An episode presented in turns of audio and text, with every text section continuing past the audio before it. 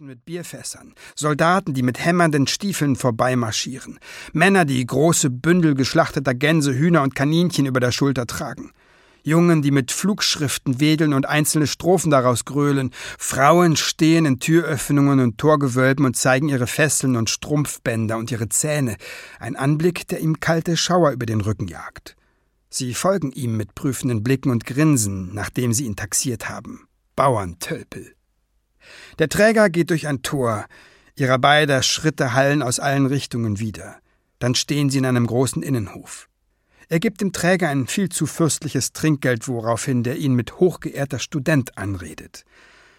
Kurz darauf erscheint ein Mann, der sich als Prokurator Gill vorstellt. Ein Norweger wie er, der in Absprache mit Mortens Vater ein Logis für ihn arrangiert hat und außerdem damit betraut ist, Mortens Ökonomie zu verwalten, solange dieser sich in Kopenhagen aufhält.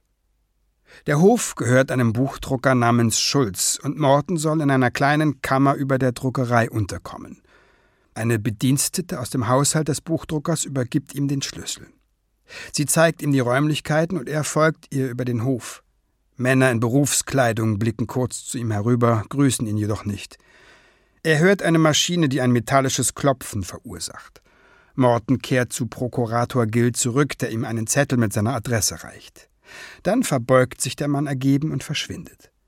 Die Bedienstete führt ihn zum Anbau des Buchdruckers am anderen Ende des Hofs, aus dem die Madame herauskommt und ihn willkommen heißt.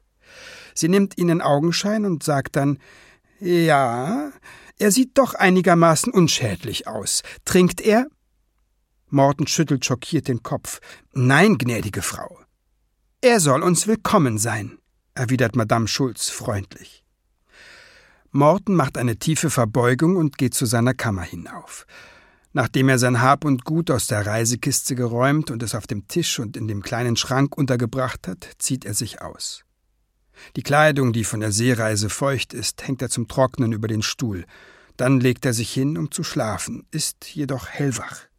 Vor dem Fenster hört er den Lärm von Hufgeklapper und eisenbeschlagenen Wagenrädern auf den Pflastersteinen.